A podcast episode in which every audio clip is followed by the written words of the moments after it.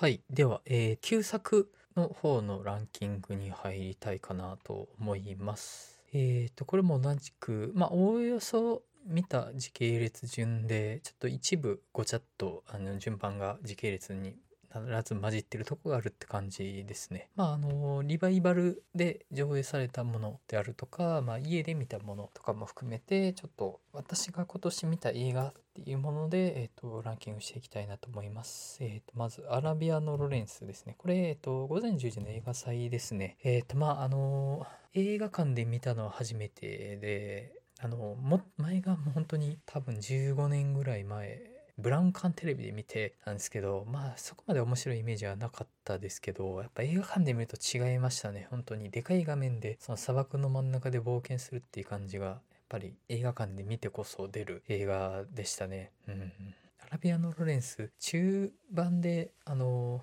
前半が終わるってインターミッションに入るタイミングでその川のところで向こう岸から「Who are you?」って聞かれるって「お前は何者だ?」っていうアラビアのロレンスまあ、全体を通じるそのロレンスが自分自身が何者なのかっていう問うっていうテーマがあそこでその象徴的に出てくるっていうのはねなんかいいなって思いましたね。はいえっ、と次が実録外伝大阪電撃作戦えっ、といわゆるその東映実録ものの、えっと一本で新世界東映で見たやつですね。これ、えっ、と、まあ、松方弘樹さんが出てて、めっちゃ面白かったですね。うん。この後出て、も出てくるんですけど、仁義の墓場であるとか、ヤクザの墓場、口の七の花っていう、まあ、同じく、あの、東映実録路線の、まあ、映画で、この3本は、あの、大阪が舞台になってるやつなんですね。で大阪が舞台になると結構その組織としてその在日コリアン系のヤクザが出てきたりするんですけど結構そのあたりねその差別とかのテーマもあんまり嫌味じゃない感じにサクッと出てきてとかちょっとこの頃の映画だと当然そういう差別あったよねっていう前提のものとして出てきたりしてて今と雰囲気違うよなっていうのは見えたりして面白かったりはしましたね。はい。でえっと「続荒野の40部」これリバイバルで上映されてたのがえ震災橋シネマート心斎橋ですね。大好きなんですよ。あの、じゃ、おジャンゴーっていう、ほんとかっこいいですよね。あの、棺桶引きずってやってくるビジュアルとか、ほんとラストのね、十字架に銃がかかってる絵とか、ほんとたまんなくかっこいいですよね。で実はこれ今年映画館で2回見てて1本がそのシネマート心斎橋ともう1回がね京都南会館のセルジオ・コルブチオールナイトで見たんですけどこっちはちょっとね疲れて寝寝ちゃいました他の2本に集中したかったので、まあ、どうせあのシネマートで見てたからまあ一家で寝たって感じでしたね。うん。でも本当に大好きな1本なので映画館で見られてよかったですね。えで次がガス人間第1号、ね、ガス人間第1号ね。これ大阪のシネヌーボーっていう映画館で八千草薫さんの追悼上映で見たんですけどね、まあ、東宝の昔の怪人映画ですね。その「美女と液体人間」とか「え、ー、と伝送人間」え、ー、とそれのまあ一本ですね。でこれはあの超超名超超超超超名作です。本当に。なんか日本舞踊の家元が、えっと、も本当ちょっと没落しかけてて披露会を開くお金もないと。っていう状態なんですけど、まあ、そこにそのガス人間による銀行強盗が起きてっていうのでどうやらそのガス人間は金を家元に寄付してるみたいな感じになるのかな。その披露会を催すためのお金を出すみたいな感じになるんですけどこの男っていうのが本当に人生でいいことがなかったような人間でその男が要はいわゆる今でいう推しですよね。その推してる人間に貢ぐことで自分の人生を価値があったものと思いたがるみたいなねその自分の虚無を推しにをに貢ぐことで満たそうとするっていうね結構虚無な感情が描かれてて割と今に通じるものかなと思ったりとか。あとその、まあえっと、家元側も相手に対しての感情は、まあ、単に利用してやろうって気持ちもあるんですけどその没落していってる舞踏の舞踊の家元としてその唯一のファンでもあるわけなんですよね。そこにあるお互いがお互い誰も認められなくなっている状況下で互いを利用し合うっていうこのそうある種の相互依存関係みたいなのがね描かれてあのねすご凄まじい人間の業が詰まってる大傑作なんですよ。これはいいですよ、本当に。はい。で、えっ、ー、と、次が、ジャガー。えっ、ー、と、これ、セルジオ・コルブチョールナイトで見たやつで、あのー、そんなにいいでしたね、これは。じゃがこれはそんなに、えー、ともう一本あのセルジオ・コルブチオーレナイトがやったのが、えー、と殺しが静かにやってくる。これはね大傑作でしたね。マカロニウエスタンって割と砂と岩の荒野みたいなイメージがあると思うんですけどこれは雪山なんですよね。でその判事かな？何かがその支配してる町で飢えてる住人たちが盗賊みたいになってると。でその盗賊になってるのを賞金稼ぎが借りに来てるっていうでで狩られたその盗賊たちはそのもともと町に住んでたけど死んじゃうので要はあの家とか取られていっちゃうみたいな感じだったかと思うんですよ。でそうやってどんどん支配を深めていってるっていう深められていってるって町なんですけどそこにサイレンスっていう声の出ない賞金稼ぎがやってくると。これがね、本当にね、悲惨の一語に尽きるんですけど、うん、またね、敵、名前忘れちゃったけど、素晴ら、すごいですよ。あの、映画史に残る強烈な悪役がいて、そいつとまあサイレンスの対決になるんですけど、正直本当に残酷だし、悪いやつはとことん悪いんですけど、なんかね、ある種のその、この無慈悲な無法の地で生きるにあたって人に厳しく生きることもある種の誠実さであるみたいな悪人側とのある種の無法っていうルールをルールがないというルールを共有し合う絆みたいなのがちょっとパッと見えるような瞬間があったりして独特の味わいがあるなって僕は思ったんですよね。殺しが静かにやってくるね。あの大大大傑作ですね本当に。狂崎サンダーロード。これ、えっと、石総合オンライトで見たやつですね。えっと、狂崎サンダーロードね、僕大好きなんですよ。あの、邦画の中でもトップクラスに好きで、うん、見ると元気出ますね。めちゃめちゃね、あの、超しゃがり声でこの百姓とか言いまくるのはね、狂崎サンダーロード見た時、実家が農家で、あの、普通に農家って自分のこと百姓って呼んだりするんですよね。だからあの、百姓って悪口と思ってなくて なんでこの人百姓を悪口として呼んでるんだろう。普通の事象なのにって思ってたんですよ。実は悪口として使われてたっていうね うん、まあそんな思い出があったりとか、黒崎さんだろういいですね。かっこいいですね。同じく石総合オールナイトのバーストシティ爆裂都市と書いてバストシティですね。これね意味わかんなくて寝ちゃったんですよね。うんまあしょうがないかなって感じでしたね。あの見たことある人に聞いてもやっぱりちょっとクレザキサンダーロードに比べると分かりにくいって言われたんであそっかなるほど。次の機会で見ようって感じでした。ほとんど寝てましたね。で同じく石総合オールナイトの逆噴射家族。これはねあのちょっと小林義則原作の漫画のある種の狂気に取りつかれた一家の物語なんですけどマイホームを手に入れたかでなんかみんながみんなノイローゼになっていくって感じだったかな。でだんだん殺し合いになるってっていうので小林義則なんか東大一直線とかでもなんかあのあれだとその受験戦争で東大進学に取りつかれた人間のノイローゼ的な狂気みたいなのが描かれてたと思うんですけどこれでその狂気の対象となってるのがマイホームなんですよね。で、まあバブルでそのみんな中流になって家を持とうみたいなのがその社会規範としてあって、まあそういうなんかこう生きるといいよねみたいなのが呪いになってノイズローゼになっていく過程みたいなのがね描かれててアイデアは面白いっちゃ面白いんですけどね中身はそこまでだったって感じでしたね。えっ、ー、と殺人の追憶、えっ、ー、とシネマート心斎橋のリバイバル、えっ、ー、とポンジュの特集みたいな時だったかな。えっとね、信じられないこと言うんですけど、僕殺人の追憶見て寝ちゃったっていう。信じられないでしょ。あのもうこの映画史に残ると言われる傑作をなんか疲れて寝ちゃったっていうね。途中まで面白かったような気はしてるけど、うん、なんか後半の割と殺人事件とか起きてるけど、ノリとしては緩めだったりはしますよね。で、後半緊迫感が上がってきてからちょうど寝ちゃって残念。あの本当にちゃんと見たかったですね。ただあのラストの農地の脇にある側溝みたいなところの中を覗く時の視線の緊迫感みたいなのはやっぱ強烈なものはありましたね。で元になったその現実の事件の犯人が今捕まったっていうのもね見え方が変わって面白いかなと思いましたね。あこの視線で後で犯人追い詰めるんだって思うと捕まってね犯人に視線向けるのといつか捕まる犯人に犯人に視線を向けるのとって全然映画的なメッセージ変わるよなと思ってちょっとそういう面白さもありましたね寝てたけど はい寝てたなりに前半面白かった記憶はありますえっ、ー、とコマンドこれテレビ放送時の吹き替え版で塚口さんさん劇場で上映してたやつですね。いや、面白かったっすね。さすがコマンドって感じで。でも完全インターネットミームとかしてますけど、やっぱりそのバカバカしさのドライブ感がすごいというか、止まらないですよね。うん、面白かったですね、やっぱり。ビッカーマン。これは、えっ、と、ツタヤのオンラインレンタルで借りてみたやつですね。ミッドサマーのタイミングで見たって感じでしたけど、まあ、その伝説的カルト映画って呼ばれていて、地方のカルト宗教の信仰されてるとこに行く、ある種のフォークロアホラーというか、田舎ホラーというか、まあそういう面白さ。うん。ちょっと小撃というより気持ち悪さですよね。やっぱり違和感の蓄積みたいなところで、ミッドサマーに通じるものはあって面白いなとは思いました。ある程度ね、ちょっとその有名作すぎてネタバレというか、もう話が大体想像ついちゃうみたいなところはあったりはするので、うん。まあさすがに古い映画、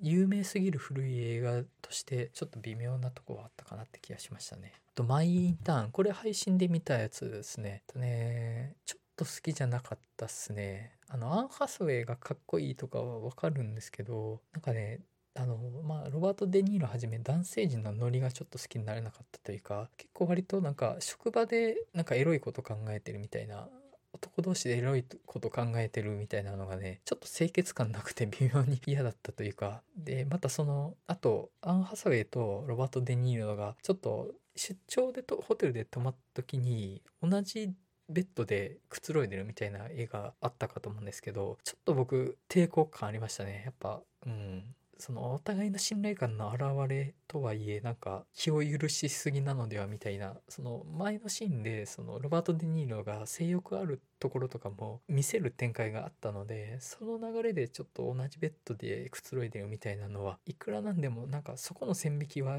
緩めてはいけなかったのではっていうなんかね思っちゃったんですよ。うん、その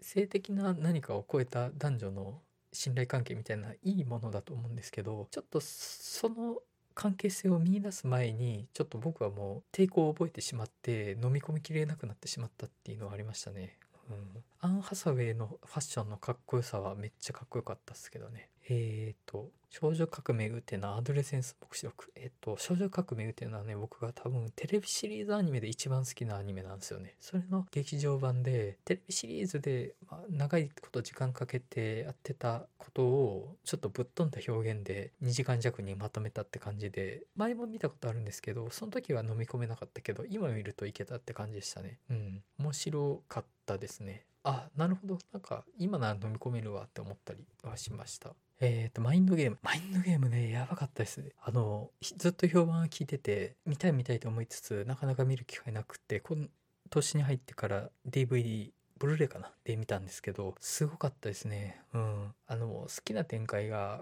本当にクライマックスで、例の場所から脱出するときに、まあ、わけわかんないテンションで、あの、ちょっとホラー穴みたいなとこから脱するシーンありますよね。あ、あそこで、その、かつて自分が過ごしてた、割と別に何かの意思決定のきっかけになるようなそんな大層な大きい経験ではない記憶の表層にずっと残り続けるような強い印象を持った記憶ではないふとした何か日常の中の何かの瞬間みたいなのが今今日生きるための一歩を支える礎になるみたいな展開があるんですよね。でそこでめちゃめちゃ感動してそのなんか意味のありそうな人生の分岐点みたいなものだけが人生の価値のある瞬間みたいなのってちょっとその思ってしまいそうになると思うんですけどそうじゃなくてその何気ない瞬間こそ今の一歩一歩の礎になってるみたいなことって意外と言われたことないなと思ってそれを言ってくれたっていう喜びはありましたね。マインドゲームね全体的にすごいよくって明るくて派手でぶっ飛んだ映像表現の割には言ってることは非常に渋くて苦い人生の重みはあのーもうこういう風に生きてしまった人生はもう取り返せない過去はもう取り返せないが未来はあらゆる可能性が同時に存在してるみたいなものをね並行して描くんですよねで未来の可能性が開けてるほど過去はもう確定してしまってるっていう切なさも際立ったりしてあのすごいいい映画ですねマインドゲーム。テルマルイーズ。これは、午前中で映画祭で見たやつかな。うん、あの、めっちゃ良かったですね。あの、ちょっと現代にも、今日にも通じるシスターフッドみたいなものの原点って言ったら、まあ、さすがにちょっと言い過ぎたとは思うんですけど、まあ、90年代当時ですでにここまでのことをやってたっていう。うん、でまああのある種のその破滅的な道行きではあるんですけど、まあ、その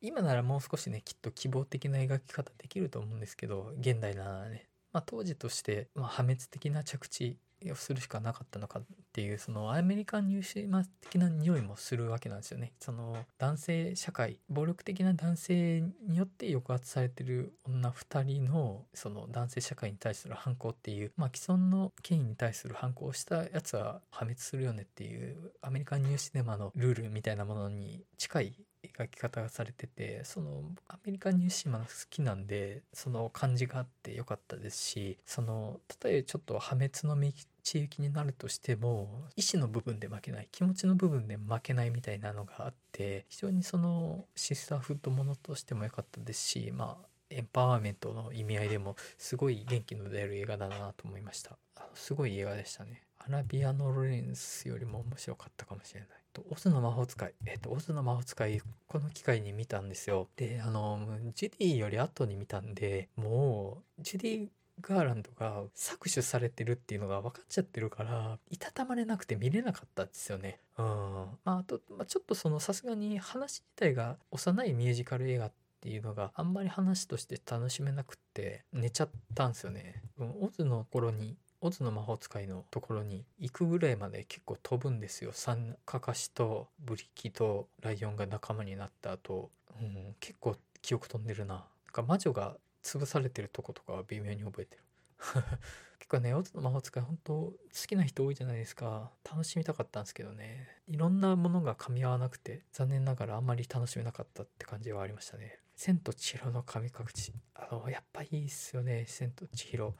あの、千と千尋何がいいって結局めちゃめちゃえげつない話ですよね。その、子供に対する労働搾取の話だけど結構みんなその明るいファンタジーとして楽しんでるじゃないですか。その結構いびつな映画だなと思ってて、作品自体の内容がいびつだし、結局その名前を奪って風呂屋で働かせると。で、来るのは、えっとまあ、汚れを汚れを貯めてる神様から汚れを抜いてあげるっていう少女が女の子がですね。正直かなり不健全な商売なわけじゃないですかあの家屋っていうのは。なのにそこに少女の成長物語を重ねて描いてますし。で、まあ、世評みたいなものも明るいジュブナイルとして捉えられてますよね。ファンタジージュブナイルとして。すごいいろんなものがねじれの構造になってると思うんですよ。でそこがまあある意味面白いというかあのその「千と千尋」の中の世界観自体もいろんなものが歪んでるなと思っててそこがねあの興味深いなと思ってうん、普通にこれが受けてるってすげえなってあの良くも悪くもすげえなっていう気持ちがありますね。えっ、ー、と「もののけ姫」「もののけ姫ね」あのね最高ですよね。僕ジブリで一番好きだわって今回思って「もののけ姫」明日かかっ系っていうのもまずあるしあのウルフ・ォーカー界でも話してたんですけどまあその自然と文明の対立とか負けていくものの物語とかねすごい好きなものが詰まってるし最後そのあんまりハッピーエンドじゃないというかとりあえず決着はついたけど失われたものはもう取り戻せないっていうかなりビターなエンドでもあったりしてあのいろんなもののバランスがすごい好きだなって思うんですよね。もののけ姫本当あの傑作ですよね。えっ、ー、と海底47メートル映画公開のタイミングで1作目を家で見たんですけど、うん、あのサメが怖いというより本当に海が怖いって感じですよね。泥が舞ってて前が見えない海の底の恐怖で急にそのそこが海底がなくなって一気に海溝もう崖になってそこが見えな足元が見えないとかってなるっていうあの恐怖感海に対する恐怖感水に入ることに対して恐怖感ってありますよね。それの恐怖を割と煮詰めたような話になっててうん。かねラスト結構雑な雑な結末にはなるんですけど、うん、その恐怖の作り方としては結構すげえ映画なんじゃないかなって思いましたね。かなり面白かったですね。インセプション。えっ、ー、と、あれですね、テネット公開前にクリストファー・ノーラン監督作品のリバイバルしてた時に見たんですけど、多分10年ぶりぐらいに見たんですよね。あの、公開当時映画館で見たんで、うん、やっぱ面白かったですよね。うん、正直僕あの、クリストファー・ノーラン作品って深さみたいなものはあんま感じなくって、基本的にはその純粋に面白い明らかんとしたエンターテインメントの人だとは思うんですよ。その、その明らかんとしたエンターテインメントを楽しむためのフレーバーとして結構重い話をしてるかなと思うんですけど、割とその、うん、間抜けなぐらいの明るさの、明るさというか、ライトな映画を撮る人だなと思って、インセプション割とねその要素がいろいろ凝縮されてるというか賢そうに見えて割とやってることはバカバカしいことやってるっていうねその二律背反みたいな面白さがあるかなってちょっと思ったりはしましたね素晴らしき映画音楽たちこれ映画音響の方と合わせて近いタイミングで見たんですけどうんあのやっぱ音楽が映画に命を与えるっていう感じが、うん、特にその音響全般はその映像に命を与えるって感じですけど音楽はやっぱり物語に命を与えるって感じがありますよね。うん、エモーションとかドラマとかを映画がの中で音楽の部分が担ってる部分って大きいと思うんですよ。映像ってあくまで事実説明だからその裏にあるエモーションとかって実は音楽がないと表現できないことだったりするのかなとか思ったりとかね。うん、すごかったですよね。えー、青春でんでけでけでけ。これ、塚口さん三三劇場のリバイバルで見たやつ。うん、ちょっと合わなかったかな。うん。クラナンでもちょっと山がなさすぎたかな。うん、あのー、やっぱり、このの話、その音楽を始める若者の青春ストーリーって、あの、シングストリートが完成されすぎてるなって思ってて、逆にちょっとあれを離れちゃうと、あれって思っちゃうぐらいかなって思いました。うん。青春というより本当にその60年代の風景を見る映画なのかなみたいな気持ちでは見ましたね。アリス・スイート・アリス。これ、ポッドキャストでも収録したんですけど、あの、めっちゃ面白かったですね。伝説的スラッシャーホラー映画。結構ね、その内面のねちっこさみたいなのが出てて、好きな映画でしたね。かなり好きな映画でしたね。えー、アングスト。まあ、あの、かなりセンセーショナルな受け方をして、スマッシュヒットしてた映画ですけど、まあ、その、猟奇殺人犯みたいなのが出てくるわけですけど、圧倒的、超常的な天才犯罪者とかじゃなくて、ちょっとまあ、凡庸。凡庸どころか、むしろ人より能力としては劣ってるような雰囲気。明らかにどんくさいし、容量が悪いんですけど、まあそこが、あの、怖いというより、気持ち悪いっていう感情をすごくかき立てる映画でしたけど正直そのセンセーショナルさが先走りすぎて、うん、あの公開当時80年当時だとさすがになんか強烈な映画だったのかもしれないですけど今見ると正直ちょっとそこまでというか単に雑なようにも僕には見えちゃいましたね。まあなんか資料的価値というかあの頃はこの感じでいけたのかなみたいなそういう気持ちで見たりはしました。はい。えっ、ー、と、下女。これは、えっ、と、京都南会館のキム・ギヨン特集で見に行ったやつですね。下女。えっ、とね、あの、パラサイトの引用元の一つとか言われてる家の中での、まあ、階段の上下関係とかを使ってその格差構造とかを表現した映画のモチーフになってるって感じですよねパラサイトの。これは面白かったですね。本当に1960年とかの映画だったかな。でこうねその家ので雇ってる家政婦がちょっとまあ家の主人とは関係を持ってしまって家庭が崩壊していくって感じなんですけどラストねなんかちゃんちゃんみたいなどんでん返しというかまああの夢落ちみたいな感じになっちゃうんですけど多分当時の倫理観で言うとあのまま結末に至っちゃうとあまりに不道徳な映画になっちゃうからもう書きたいことを90ラスト99%ぐらいのとこまで取ってみんなこういうことしちゃダメだよって言ってあの取ってつけたような あの逆説をつけることで見ていいことにしてるみたいななのかなって思ったんですよね。全体的な映像のパンチ力というか薄気味悪さみたいなのはすごかったですね。限界灘は知っている。これもキム・ギヨン特集ですね。これはもう日本の戦争中の話でしたけど結構間がねそのフィルムとか音声とかがもう紛失してて間飛んじゃったりはしてたんですけどなかなか迫力のある話でしたね。えー、仁義の墓場。仁義の墓場。以前のポッドキャストでも話してたんですけどあとね衝撃的というか仁義なんて全くない男が自分の墓に仁義って掘るっていう衝撃とかね。うん、ここまでその無機能なヤクザと正直そのヤクザにもなれないぐらいはみ出しちゃってるんですよね。行動がアウトサイダーというか、まあ、そんな人間が仁義っていう言葉に何を見出してたのかなとか考えるとちょっと味わい深い映画ではありましたね。ヤクザの墓場口出しの花。こっちはね割とね悪いけど多少正義感もある警察官みたいなのを渡哲也さんが演じてて仁義の墓場よりどっちかというとこっちの方が僕は好きかもしれないですね。えー、優勢からの物体 X これも京都南海館に行ってみたやつですね。あの日本の興行権が切れるってことで映画館でやれなくなっちゃうと。それは見とかんとダメだなと思って行ったやつで、やっぱね、あの、優勢からの物体 X いいですよね。あの、真面目な、締めてるとこはほんと締めてるけど、よく考えたらどういうことだみたいなとこもちゃんとね、その遊びがあるというか、バカなところは割とちゃんとバカっていうところがね、あの、いいなって思いますね。あと、あの、結構見た前見た時のこと忘れちゃってるから誰が規制されてるとかね分かんなくなってるんですよねそれをまた見るとねもう一回見るとすげえ面白かったりしますね。えっとガメラ大怪獣空中決戦。これはねすごかった。梅田ブルックのドルビーシネマで見たわけなんですけど本当にね怪獣映画とドルビーシネマってこんな相性いいんだなと思ってその怪獣が光を追い尽くして画面が暗くなった時に本当に漆黒になるんですよね。あれはあの、その暗さがもはやちょっと圧を帯びてるみたいな感じになったりだとか、やっぱ音響の迫力もすごかったですし、怪獣映画とドルビーシネマってこんな相性いいんだと思って、うん。えっとね、今年見た映画体験の中ではトップクラスですね。作品としては EXIT が一番好きなんだったんですけど、その映画体験っていう意味では一番だったかもしれないですね。えー、トータルリコール。これも 4K リマスターで劇場で公開されてたやつですね。正直ね、ちょっと疲れてて眠っちゃったんですよ。うん、うん。面白いけど、まあ、ポール・バーホーベン監督作品だったらロボコップの方が好きっていう感じでしたかね。あ、今回ちょっと初めて見たんですよね。テレビとかでもなんか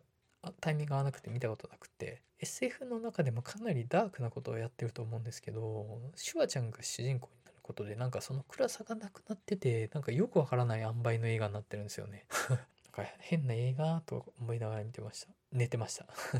えっと白氷の殺人とガチョウコの夜のタイミングであのー、塚口さん劇場で公開されてあのリバイバルされてたんですけどめっちゃおもろかったですね。僕ガチョウコの夜よりこっちの方が好きでしたね。その中国が発展していく中で発展から取り残された町の人々みたいなね擦り切れた雰囲気がすごい良かったりとかちょっとその社会的な雰囲気みたいなのも、ね、貧しさみたいなのが反映された話になってたりとかね、うんうん、この白氷の幸の方にはヒロインはやっぱちょっとその女の敵感がある造形だったかなと思ってなんか済ましてるけど男に好かれててまあそれまあなんかそこが他の女の人からしたらなんか気に食わない女に映るみたいな雰囲気のあるキャラクターだったかなと思うんですけどまあなんかそこがガチョウコの色とやっぱガチョウコの色になるとちょっと変わってたかなと思ってうん。なんかファム・ハタールを女の敵は女のものっていう理屈の下にあるものにしないみたいななんか考えあったのかなとかちょっと思ったりとかね。白四殺人はね、めっちゃ面白かったですね。バトルロワイヤル特別編。これはね、あのー、新世界東映に見に行ったやつですね。で、バトルロワイヤルね、めっちゃよくって、割とね、僕世代的にバトルロワイヤルが公開されたタイミングで中2ぐらいだったんですよ。だからドンピシャ世代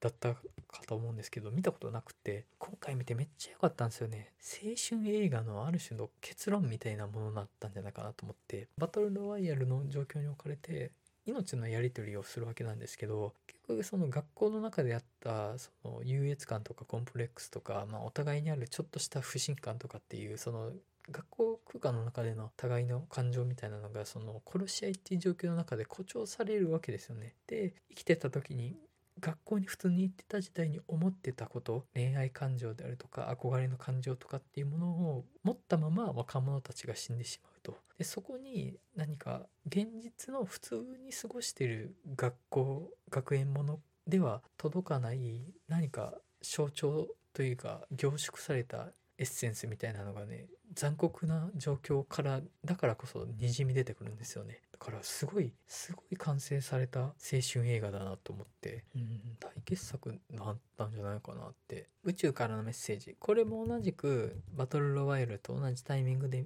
新世界東映で見たんですけどね。こっちはねあのもうフィルムがね 色飛びしててセピアなんですよね。もう何が宇宙空間映ってるのにずっとなんか茶色だからよくわかんなくって。話もね本当にあの当時ならではのトンチ系 SF でなかなかねなかなかこれはね新品でしたね。パプリカ。えっ、ー、とこれはナンバーパークスの爆音映画祭で見たやつですね。パプリカねいいですよね。本当に。なんか本当に何て言うかな。思考の流れがダダ漏れしてるみたいな感じの映像を言語化しがたい何かを映像で見せようっていうところがねすごいよくって、うん、リトルミスサンシャイン。これも何かのタイミングのリバイバルで見たやつですね。うん、うん、面白かったな。リトルミスサンシャインめっちゃ良かったですね。かなり上ですね。じゃあ旧作無線作品上がりました。順位読み上げさせていただきますね。